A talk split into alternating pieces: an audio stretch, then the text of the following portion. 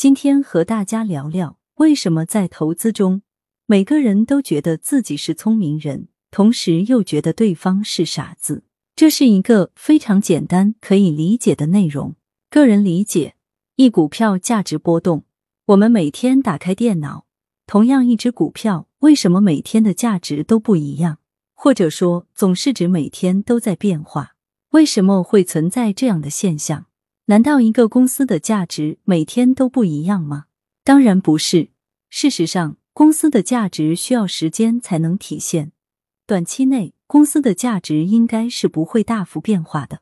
但我们在股票市场上却经常可以看到一只股票的价格大幅波动，这背后的原因在何处？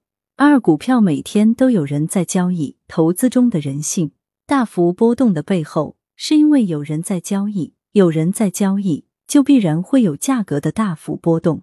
比如今天这只股票想买的人多，卖的人少，价格就上去了；想买的人少，卖的人多，就得降价才能卖出，价格就下降了。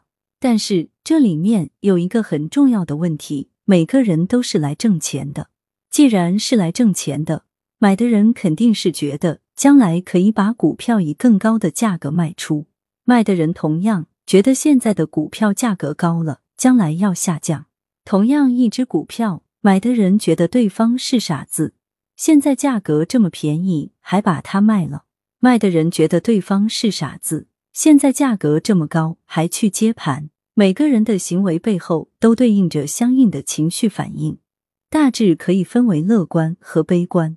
股票价格短期的快速波动，对应着情绪的转化。最后。欢迎大家关注公众号“我的投资小账本”，或者加入知识星球黄小猫的投资圈，大家一起共同进步。